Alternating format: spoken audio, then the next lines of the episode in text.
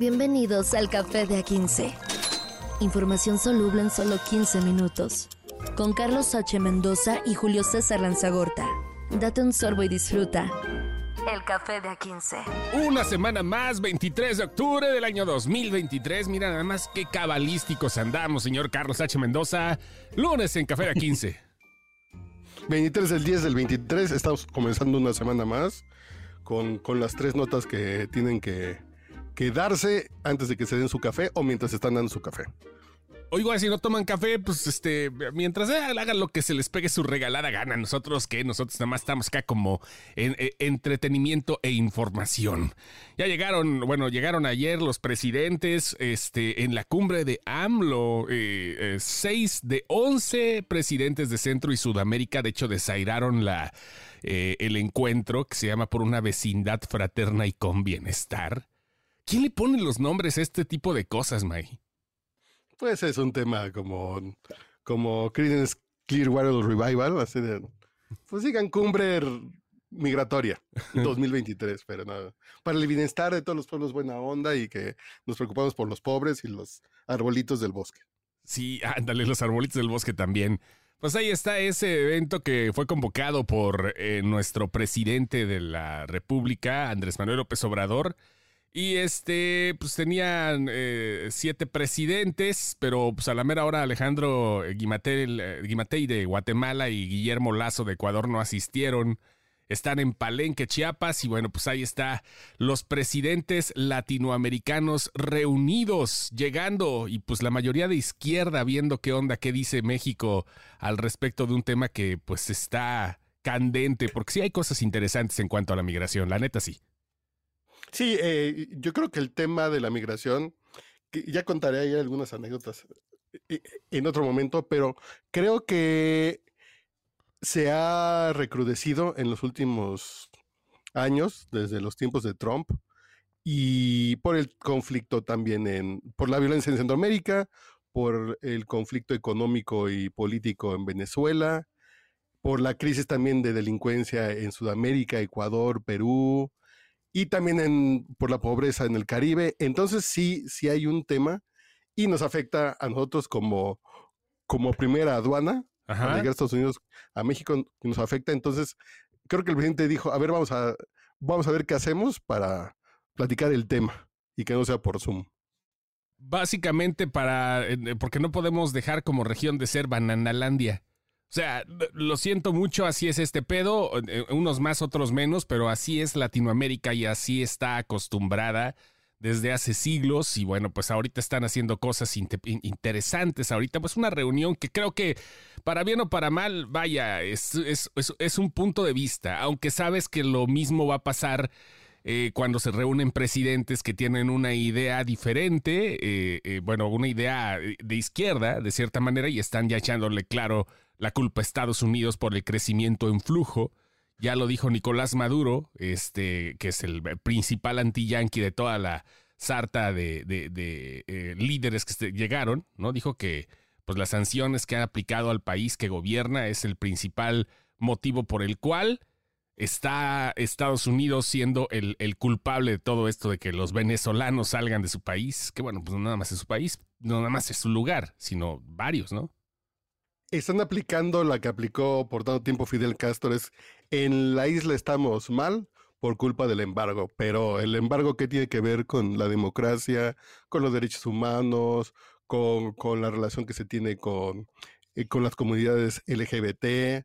Eso no tiene nada que ver, señor Castro, Maduro, Díaz Canel. No tiene nada que ver, pero es como el pretexto de por culpa del el bloqueo nuestro país está mal. No somos nosotros malos gobernantes, sino que es el imperialismo. Y lo que dice Maduro es simplemente, si levantan el embargo, bueno, que si levantan las sanciones económicas contra Venezuela, en un año ya no hay venezolanos saliendo de Venezuela. Ajá. Sí, no, man.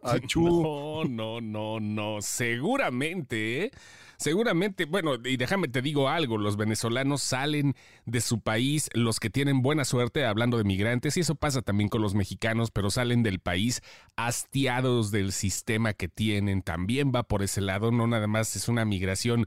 De cierta forma hay algunos lugares que así lo, así lo, así pasa, ¿no?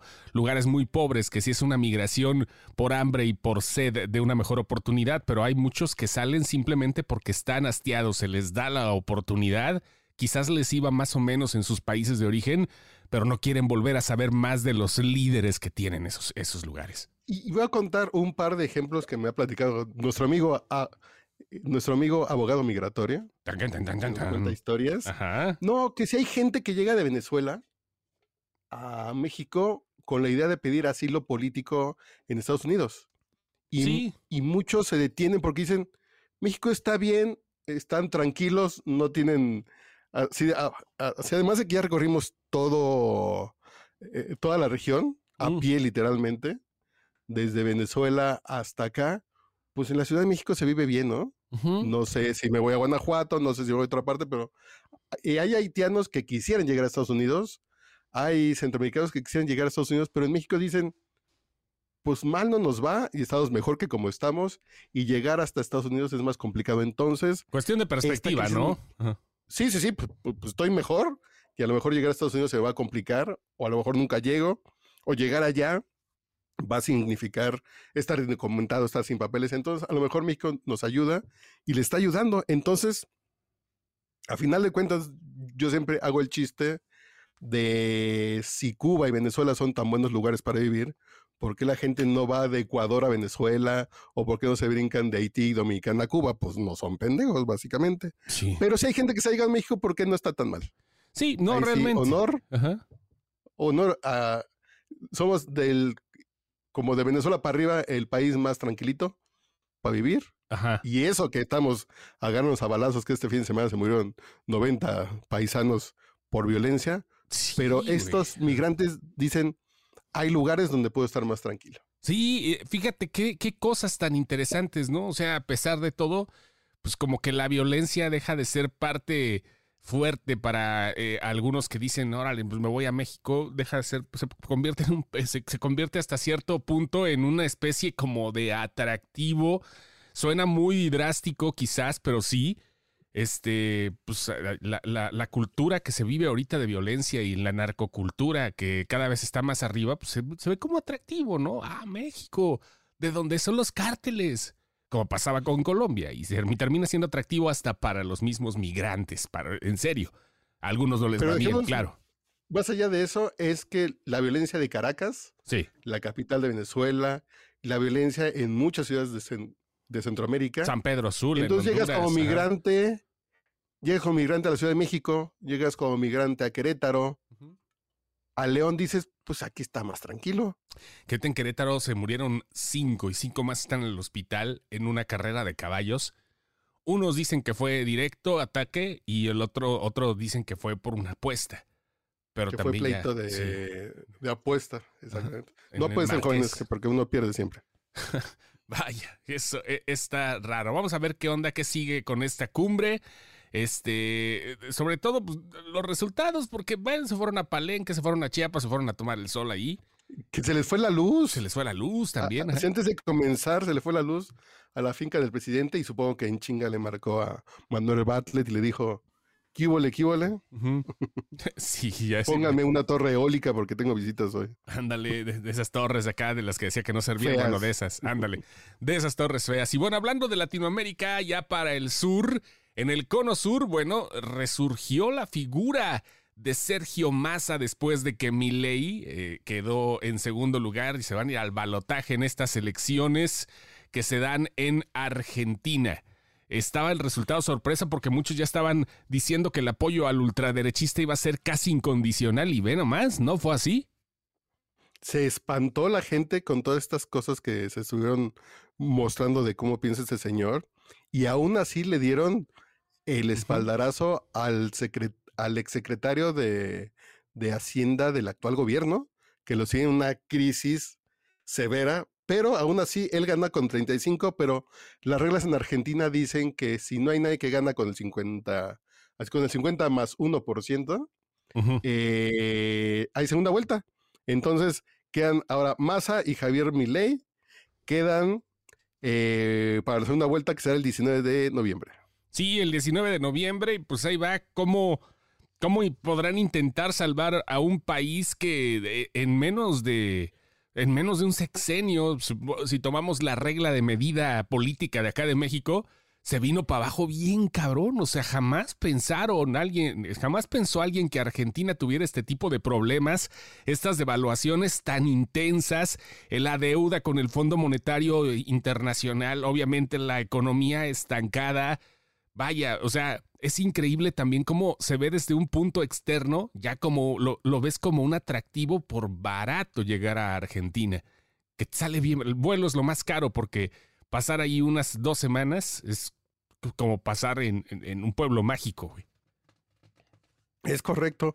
Y Massa, abogado de 51 años y candidato de la coalición oficialista, básicamente el peronismo es que, es como la 4T de allá. Yo espero que en, que en 50 años después de muerto... La 4T de tango. No, no, no, que no sea así la 4 tango. Así yo espero que 50 años después de muerto López Obrador no sigamos hablando de obradorismo en México, pero en fin. Este abogado de 51 años había sacado 27% en, en las anteriores como en las previas y ahora ya aumentó 8 puntos y mi ley que había sacado 30 nomás aumentó cerca de 2 puntos. Entonces que les quedó 35-31 más o menos. Sí, pues sí, vamos a ver qué pasa con esto en Argentina ya este pero las encuestas sí Así las encuestas decían que mi, ley iba a ganar tranquilamente, ¿eh?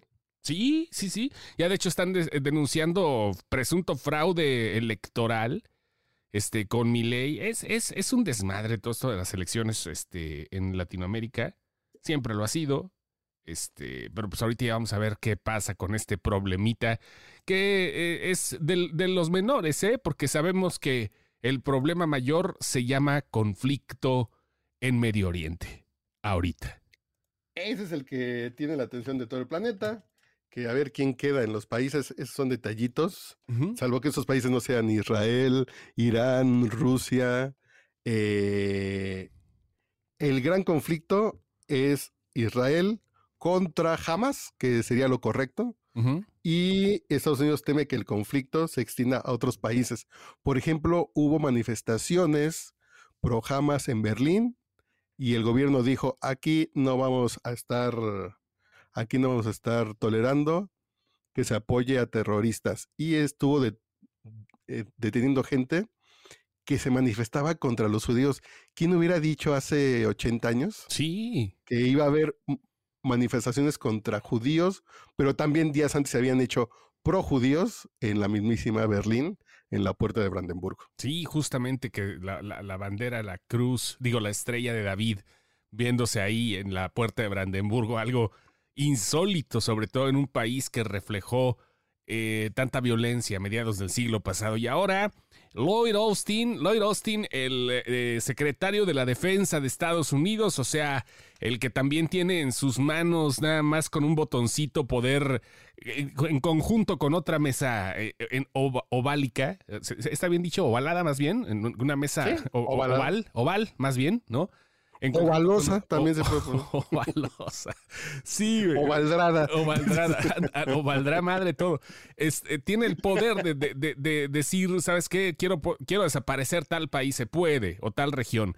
Y dijo que le preocupa la posible intensificación eh, de, de que ya está viendo el potencial aumento en los ataques hacia las tropas y ciudadanos estadounidenses en la región. Eso siempre ha pasado. Llega también una ola de, de, fobia y de horror y de e, e, este, aversión a los estadounidenses cuando pasan este tipo de cosas, aunque hay muchos que no tienen absolutamente nada que ver.